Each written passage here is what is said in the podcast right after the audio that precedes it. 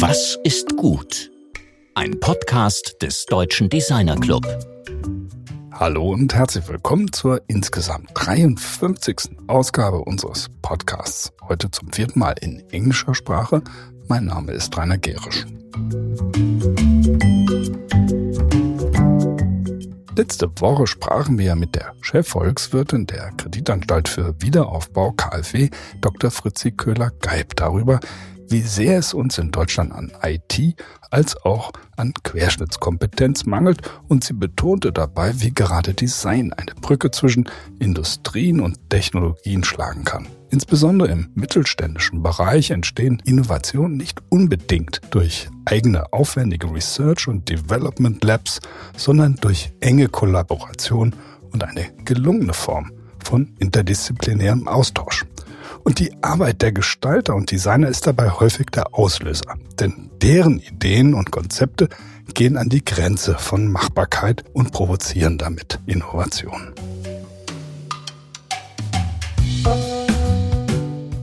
Dr. Köhler-Geib sprach auch das Problem einer mangelhaften Finanzierungskultur für junge Unternehmer und Startups hierzulande an. Die Gründungsrate sei in den letzten 15 Jahren erschreckend deutlich zurückgegangen. Hier gibt es einen großen Handlungsbedarf und die Aufforderung an die Akteure in Wirtschaft und Politik, es deutlich besser zu machen.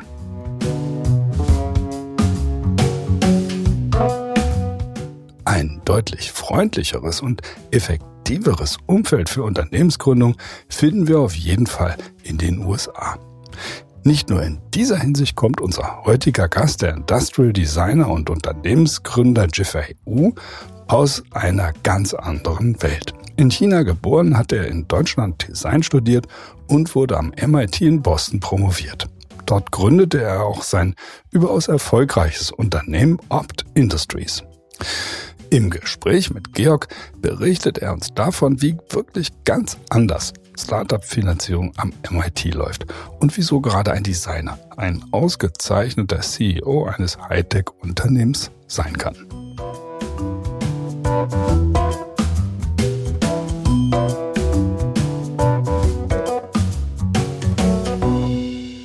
hello. Today we are connected to uh, Boston, Massachusetts, in the United States of America, to Jifei Ou. How are you? Hi, George. How are you? Fine.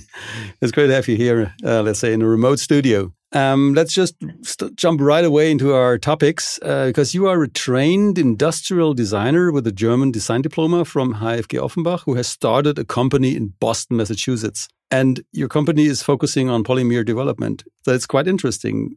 So what is what is your concept behind this company? Yeah. So I think um, polymer is definitely one of the uh, a few things that we're focusing on uh, developing, uh, mainly because we are a uh, developing a full stack of uh, uh, additive manufacturing 3D printing technology, and that basically ranges from a hardware, which is the you know the machine itself, the production machine itself, the software, which is basically the, uh, uh, uh, the, the, the, the, brain behind those kind of like uh, uh, machines, how to operate those machines and how to really enable designer to design different structures. And also, but you know, last but not least, the, is the polymer, which is the, the, the raw materials that are going to be fed into the machines for, you know, going through the whole 3D printing process. And yeah, I think it's definitely, um, a, a, a, very challenging and but also a lot of like a learning uh, process in terms of like you know as you mentioned right there's a, uh, I was trained and spent a lot of time uh, quite uh, four years in uh, HFG Offenbach and then trained as an industrial designer. And uh, when working with the polymer development our polymer scientists there's a lot of a different knowledge ga- gaps there that's need to overcome and and, and learn um, but overall I think it's for for the company itself, it's definitely you know the main goal is like making physical things, and that really requires a collection of different knowledges ranging from you know the mechanical engineering, software development, polymer development as well. Mm. But it, just like after HFG Offenbach, you moved to the MIT. Yes. In, in Boston, so it sounds like a fairy tale career in a way. But so how did you manage to do that, and why did you decide to go there? Uh, to the to to to MIT, I think it's uh I, I think you know like uh, uh, towards like uh, uh, the end of my uh, uh, internship, I think I believe that was the second year or third year when I was in Germany and I uh, got to know about the opportunity of like a, you know uh, joining MIT and specifically in the media lab and that you know again I just like become like a very curious and interested in this organization. I think that was also like really the peak wave of the this kind of like a you know what would I call it just like democratization of technology like you know uh, open source hardware open source software and then that really makes um, the technology very accessible to uh, uh, uh, not only just the you know engineer themselves, but also to designers or a hobbyist or even just like artists as well. So I think it is um, you know uh, Media Lab is like known as a uh, the uh, the the hub and the center for those whole an open source and, and, and, movement, right? Like a hardware and a software. So that got me very, you know, like curious about, you know, what is like, exactly going on. And then I think that's also how I got uh, interested in uh, H.F.G. Offenbach, you know, like 12, 12 years ago, or even, yeah, 12 years ago uh, as well. so when you first and why did you move uh, from China to, to, to, Germany? But you heard about H.F.G. Offenbach, but what did you do before? So you, it's kind of a three step story now. You went from China to Germany to the United States of America. So why yeah. did you get to Germany first firsthand? Yeah, I, I think, you know, like uh, when I, when I realized I'm like, it really has a, a um, the interest in, uh, in uh, design, specific industrial design, um, you know, like uh, I guess there's two sides of story for this, right? One of that is that you know, since like starting in high school, I just have this, you know, obsession of German language, uh, and uh, and I think that basically sort of like already created certain biases when I decided to study abroad, right? Like you know, choosing between uh, English speaking country or in France or or in Germany and all the different options. And obviously, like uh, Germany has like already the bias just because of the language itself. Um, but but uh, uh, uh, you know, like intellectually speaking, you know, like uh, one, you know, you know, as any design students, right? Like when you start learning about the uh, uh, uh, design history, you know, obviously you will know about the the the, the modernism movement, you know, like in Germany, you know, starting from the uh, Deutsche Werkbund to Bauhaus to Ulm and then to the you know continuous lineage to you know like a, one of them obviously is H.F.G. Offenbach. So I think that's the that's yeah. At the end of the day, it's it's it's curiosity as well. That's very, good to hear.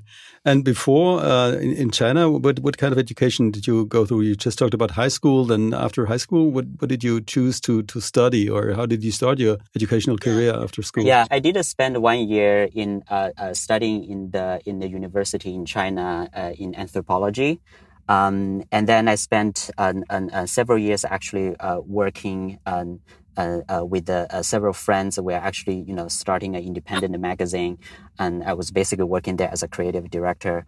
Um, but yeah, I think you know this uh, it's a multiple mixing experiences that like and you know really like leads me to think about like how how can I uh, build a career like uh, also like a find the, the the the passion and also like the life in the in the in the in the design industry as well. Yeah your your uh, your company Opt Industry uh, is really kind of very uh, well received by the media, and um, I've read some articles in, in Bloomberg, Business News, and um, also in technical magazines or platforms like 3Druck.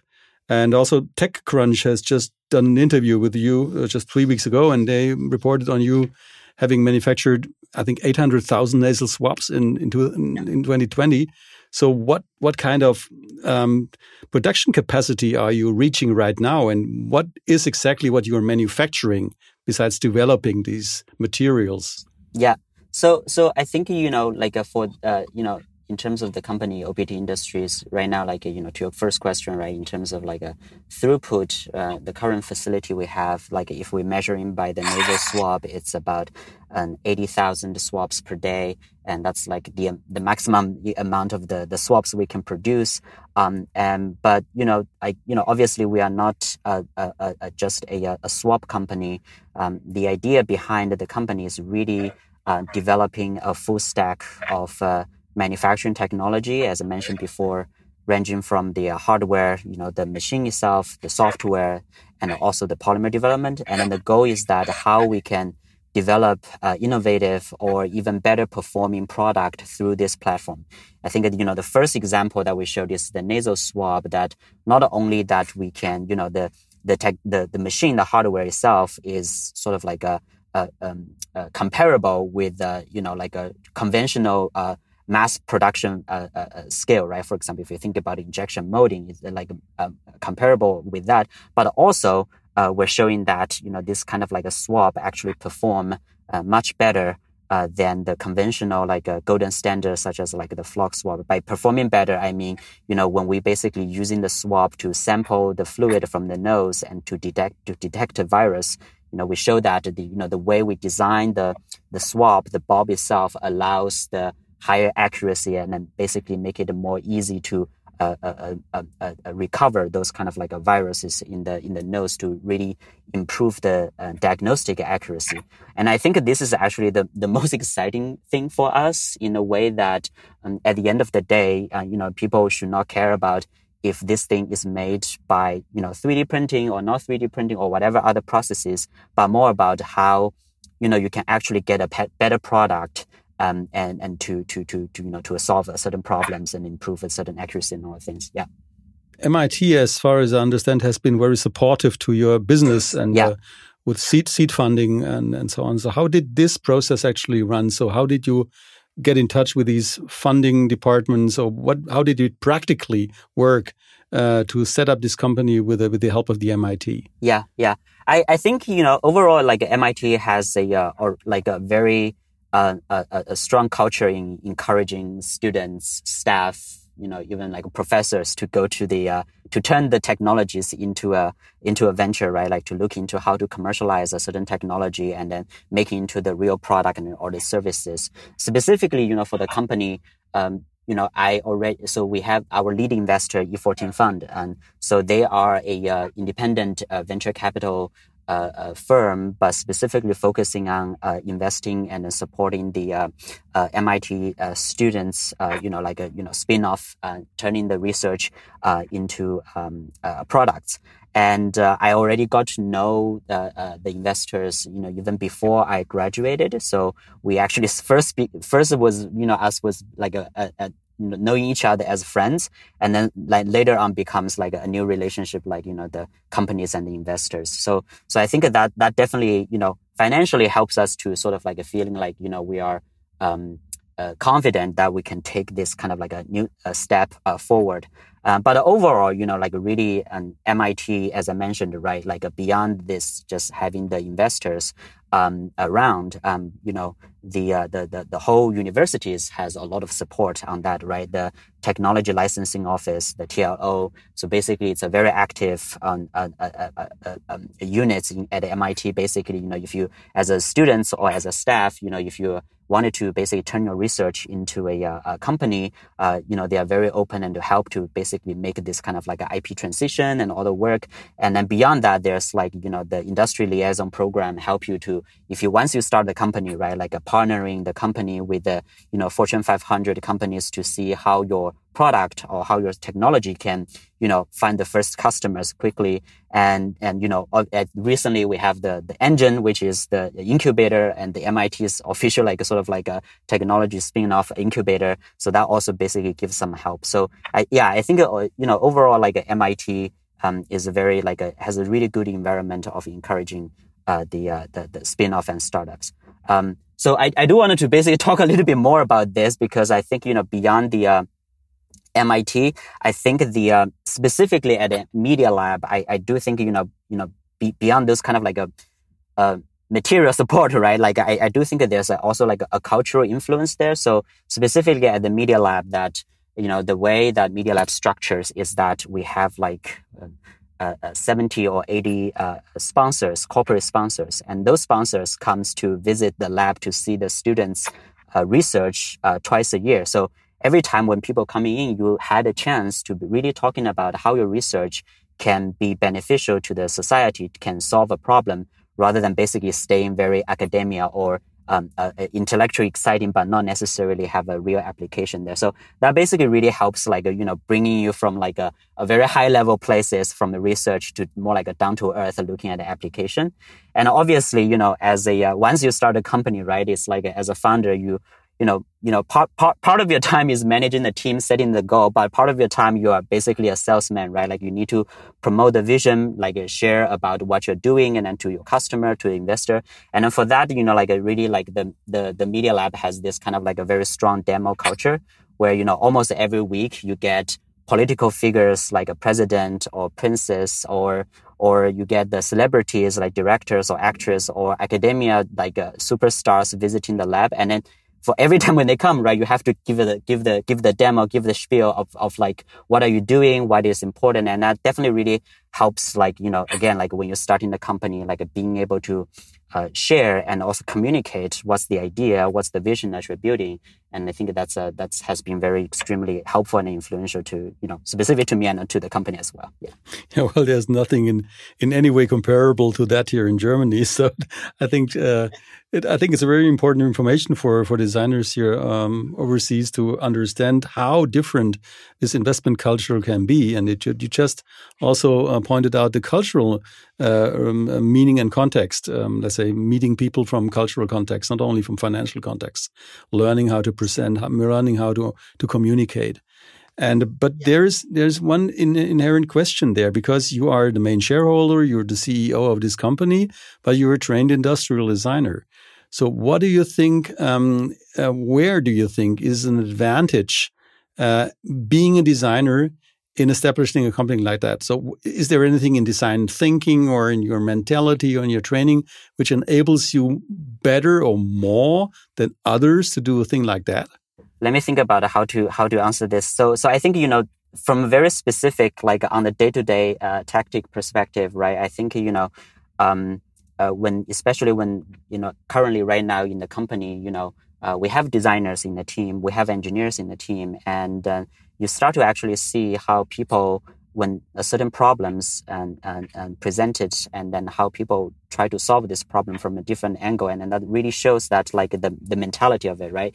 I think you know um, uh, being a uh, being a designer when you uh, like when you're running a company like this one of the benefit is that um, you know, the designer always asks why and who, and, and, who cares, right? It's like it's always asking about at the end because whatever you are making is making for human. You're making for people who are gonna use it. You're gonna basically uh, interfacing uh, with uh, someone at some point. And I think you know this ability to always uh, asking about why and who cares is extremely important uh, when you basically in the in the in the in the environment which you're mostly surrounded by engineer because I think most of the time I mean again not all engineers but most of the times you know the way engineering solving the problem is looking at purely looking at the problem itself. How can I solve this more efficiently? How can I make this better stronger faster etc etc um, but I think you know it's important to at some point you basically have someone to being able to ask like, okay, this is great, but why are we doing this? And then who at the end this gonna serve? And I think this is a, this is important, especially when when you're running an early stage startup, early stage company, because you you're not basically have like millions and millions of, of, dollars and money for you to spend and just trying things out, right? You have very limited resources. Uh, you need to basically prove um, what you're doing is basically being accepted and welcome um, and has a certain value to the to the society and to to the users. And so basically, you know, being able to you know ask those questions and constrain the uh, the the engineering effort and the, the problems and the solutions and into milestones and then to being able to create the, the, the minimal viable product, right? The MVPs. And I think that's, uh, that's extremely helpful. So, so, so for me, really like, um, uh, uh, uh, tactically, you know, this is like the, the design thinking, the design mindset, right? Which is basically really actively construct a constraint that helps you to mark the milestones for the company perspective. Um, and I think, I do think at a higher level, you know, I, I wouldn't think design necessarily, I mean, yes, there's an aspect of skill set, you know, being, you know, like being able to, um, you, you, know, using a certain tools and then construct, you know, like a, like a formalizing um, shapes and forms and structures and all things and present it to people, visualizing, embodying it. Um, but I do think, you know, the most important thing is, is this, this kind of like a, um, the, the development of sensibility to, to forms and, and, and the different scales, right? Like how you can, uh, approaching problems through shapes and forms, um, uh, rather than you know, like for example, in the case of like a computer sciences, is like thinking about the the the the, the, the processes and also like the uh, the algorithms and and how how that can can be useful to solving the problem. So it's a, it's, I, I guess it's more like, um, an, an, an, a lens of how you see the world and how you see the problem, how you can develop in the solution around that. And I think that's a, that's a, that's more like a, at a higher level of like how different it is. Mm. There are rumors that uh, when you started your very first class at MIT, you were among the very few of your classmates who was able to design modeling, or like a model building. Uh, and uh, that's what some students of the HFG told me that they heard about. Yeah. I don't know whether it's true or not. Yeah, I, I think it could be because I mean the thing is like it's definitely it's a long time ago. It's like I, I think eight eight or nine years ago already. Um, I, I think it's uh, it's uh, it's very likely to be true. Is in a way that you know when I first joined the Media Lab, like you know it's a it's a very very diverse cohort.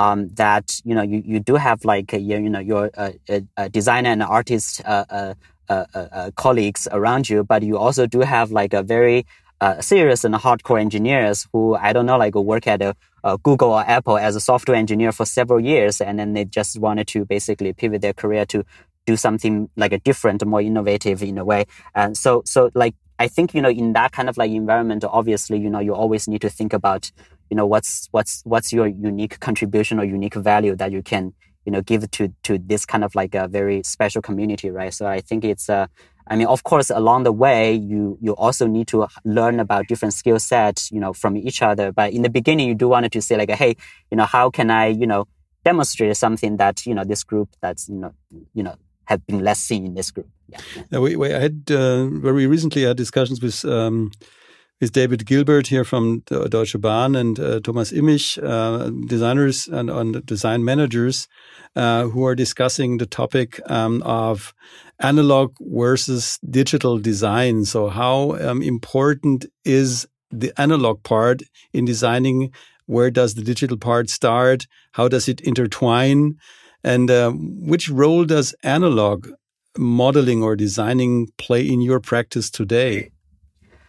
Uh, I think it's uh it's a it's a it's a it's a good question because you know like uh, specifically right like uh, for the work that we do here, um you know especially you know when it comes down to you know polymer, uh, polymer formulation and all and all the work is that when when people are actually working at that scale, um I wouldn't also use the word digital in a way it's like it's you you, you just cannot make a physical thing um um at a certain scale that it's you can use the basic intuition to evaluate if this is a good or not, right? And I think this is a this is this is what I also see the limitation of like let's say the the traditional uh, design that has been you know like sort of like a constraint on us in a way that you know you know we need to physically build something and then you know touch with the, with our hand being able to see with the things in order for us to evaluate how we can iterate and can make better things uh, um, for ne- next gener- iteration.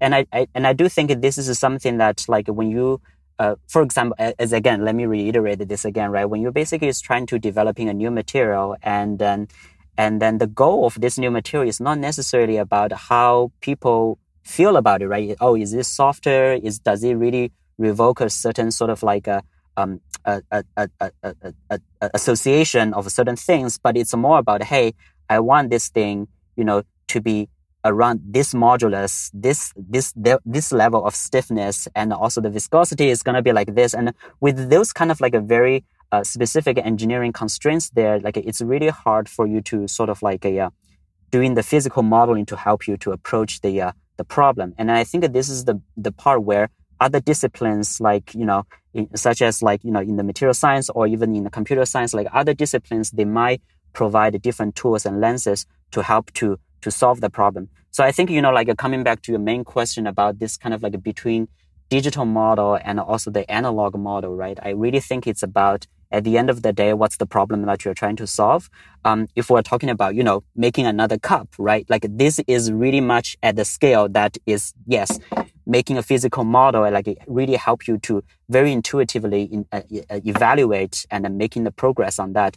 But if we're talking about making a mask and then talking about how this mask can filter out what, I don't know, like a, uh, the particle size of um, uh, less than 10 microns or something like that. And I think that is something that we will heavily rely on uh, different disciplines tool to to to to solve those problems. Mm. Yeah, I like your quote very much that a chemist is a designer on a very small scale. So yes. wow. Wait, just tell me a little bit more about that. Yeah, I, I, I think, you know, so I, I, I do wanted to add, I mean, this is a very, very, uh, a generalized, like a, you know, just brush it over, right? Like I, I, I think it's, uh, uh, the reason I made this analogy, I do think, you know, the, the, the material scientists, the chemists uh, versus uh, designers, I do think they both share the, um, they do care about the shapes and the processes. Um, it's just really happened at a different scale, right? Like when designer thinking about the shapes, there, as I mentioned, right, it's like, you know, uh, things like, you know, about this scale, like, you know, from the millimeter, centimeter to meter, like where really like a, you know, what I call it's like in the range of the, the, the, the, the, the focus on the perception, the focus on the, the human perception, where when material scientists and chemists, when they thinking about shapes and processes, they are more thinking about, okay, you know, like how, you know, for this material has a different functional groups and then those functional groups sort of like would have a different kind of like a bonding mechanism. So therefore, because of that, you have this uh, very unique material properties, right? Like this is why wood is stiffer and uh, I don't know, like for example, like uh, a, a, t- certain type of plastic is more flexible, it's softer, and then like basically it's like what they care about is like how the shapes and and all the kind of like structures at a very very small scale uh, that contributes to the material's properties.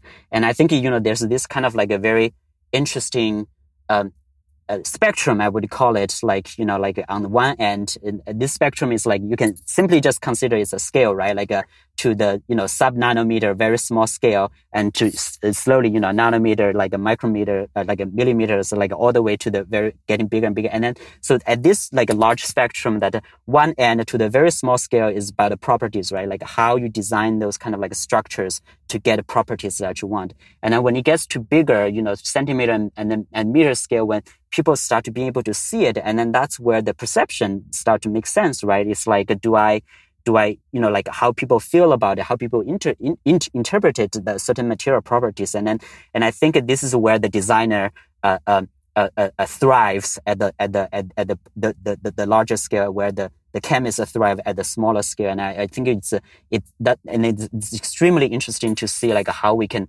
really like bridge these two together and like thinking about like how you can really designing the materials and like crossing the scale, like caring about the property itself, but also at the at a certain stage how the how the uh, the, the human perception uh, uh, arises, and then like you know again, it's like it's a conversation from the two sides. Mm. On on your website, you um, you just like promote a, a, set of terms which I like also very much. Uh, it's called from model to manufacturing, as you call it. Yeah. What is this from model to manufacturing um, at Opt Industries? Yeah. Um, I think it's um, well to to to basically put in a, a, relatively simplified way. I think it's a you know originally I think it definitely means like an automation of the workflow. Um, you know originally when I think about that is. Uh, if we think about a current way of a product development to at the end making millions of them putting on the shelf of a uh, supermarket and people buying it this really involves a lot of like uh, processes, right? Like when the designer first has the inception of drawing on the sketchpad or start modeling in the computer, and then when you basically have something in your computer, and you know the next step, obviously, you know you basically give that model to engineer to basically modify it into something that is like suitable for manufacturing processes, right? Like in this case, they probably will remodel the things to add a tolerance, whatever, so that is suitable for, for example, injection molding, all the things, or 3D printing, uh, and that's another way. And then, and then after that, you know, like this kind of model translate to the manufacturing technician, right? They will need to look into the machine setups and all the things to basically make sure that they can be accurately create this. And I feel like this is, this is an opportunity where actually the 3D printing process can actually integrate all of those into a fully automated process where when designers start to designing it, um, it, it, already taking into the consideration of the rest of the workflow. So, so, so, so it will not be like, you know, once you design something, you need to go to several revision by different, uh, uh, uh, at the, at the later stage of the pipeline. But it's more about like when you start designing things, um, uh, it is at the stage of the prototype, but when it's needed, it is also a production ready uh, model. So I think that's what I mean by like from model to uh, from model to manufacturing is it's it, I think it's about like how you can really condense the workflow and also automated the workflow, um, you know, to really sort of like eliminate unnecessary steps in the in the in the in the design to manufacturing process. Okay, before we get to our last question, uh, I would uh, also like to know what what is the, the, typical question to a startup? What is the vision of your company? where you go to? Do you, are you looking at an exit uh, in order to retire early, or do you develop uh, technologies, or what? What do you want to make out of this company within the next some some some years, five years, whatever? What is the idea of this company? Yeah, so um, I think you know, like, uh, and uh, uh, uh, um, at this stage, you know, obviously, uh, I, I, I mean, okay, so let me let me take you one step back. I think you know, uh, uh, as a as a CEO of the company, you know, you always make the decision that's best for the company. So if actually at a certain stage exiting is the best for the company, yes, then it, it, will be the way to do it. But at least at this stage, that is not in the consideration. Um, I do hope that we can build this as a long lasting business and. Uh, uh, I know that you know again as, as a 3D printing technology company, there's a lot of 3D printing uh, companies going on right now um, and the, the vision for us is not to become a 3D printer company, but more like a, to become a product uh, based company. So um, uh, we wanted to uh, people know us by uh, uh, you know, the amazing product that they were building rather than, oh, if this is a 3D printing or not, right? Like uh, what I see 3D printing is the most efficient manufacturing process uh, to get a product from the idea to the, to customer hand. But also it enables a lot of amazing functionalities and properties that no other manufacturing process can do. So I always draw the analogy that we wanted to be the next 3M in 3D, in the additive manufacturing field, right? If you're really thinking about the company 3M, right? Like you don't ask how they make the N95 mask. You don't ask how they make the uh, scotch tape, but you do use it every, you, you do use it like very frequently, especially in the pandemic. You do realize, oh my God, that, that mask is like, you know, it's a, it's a, it's actually a crucial and, and a very important um, product for the society. And I think that that's the, that's really the vision for the company that we wanted to make, you know, the, uh, the, the, the, the, the functional, uh, innovative materials and product and specific, the physical one, of obviously, and and and and. and yeah, and, and by innovating like the manufacturing process. Yeah. Okay, well, so now to our last question, which is this very open question: what is, what is good? So as you can ask it, answer it in an ethical way or whatever. You could also say, I like this or that. So what is good? If I ask you right forwardly, what is good? I uh, I I think I think for me, if it's just one word, that would be curiosity um, I think it's uh, it's the curiosity to you know to the natural artificial environment around us, to to to to knowledges at different domains, and also to other human being. Um, and so so yeah, I think to your question, yeah, I think maintaining curiosity is good. Okay, so thank you very much to you, champion of three jump from China to Germany to United to the US. was a wonderful conversation. So yeah, yeah, yeah. Same here. I, am very yeah. It's uh, it's nice to to share those kind of like stories and journey with you. As uh, uh, yeah, I think you know, you know, especially in the past like a, a year because of the pandemic, we're all basically heads down like doing things. But it's good to like being able to share some of the story behind the scene. No, thank you very much. Das war der Industrial Designer Jeff EU von Opt Industry aus Boston, Massachusetts, im Gespräch mit meinem Kollegen Georg Christoph Bernsch.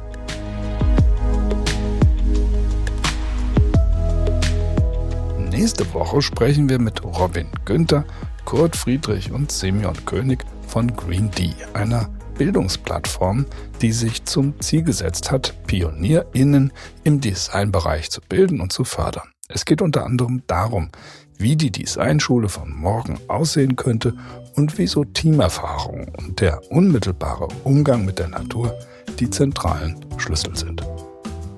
Nachtrag aus unserem heutigen Gespräch.